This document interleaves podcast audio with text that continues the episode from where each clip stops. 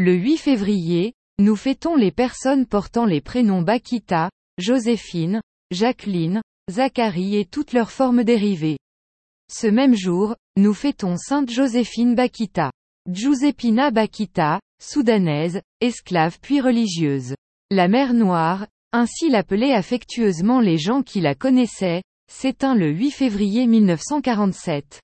Le pape Jean-Paul II a béatifié Joséphine Bakita le 17 mai 1992. Elle a été déclarée sainte le 1er octobre 2000.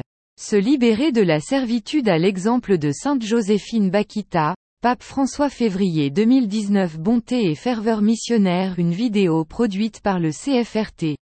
On peut demander son intercession lorsqu'on prie pour que cesse l'esclavage moderne. En 1931 sort un livre intitulé Histoire merveilleuse.